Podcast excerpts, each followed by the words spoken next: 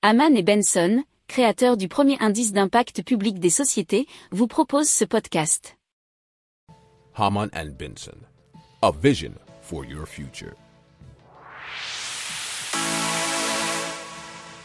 Le journal des stratèges.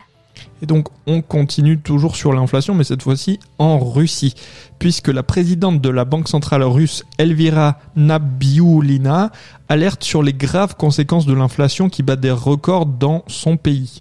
Alors devant les députés de la Chambre basse du Parlement, elle a indiqué que l'inflation est un désastre économique et a même critiqué certaines mesures gouvernementales. Ça c'était dans un article de RFI. De telles critiques sont assez rares en Russie, euh, vous l'imaginez bien.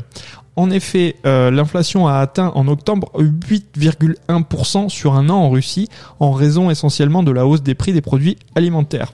C'est deux fois plus que l'objectif fixé par la Banque centrale russe. Cette dernière a déjà augmenté plusieurs fois son taux directeur pour freiner la hausse des prix et il est actuellement à 7,5.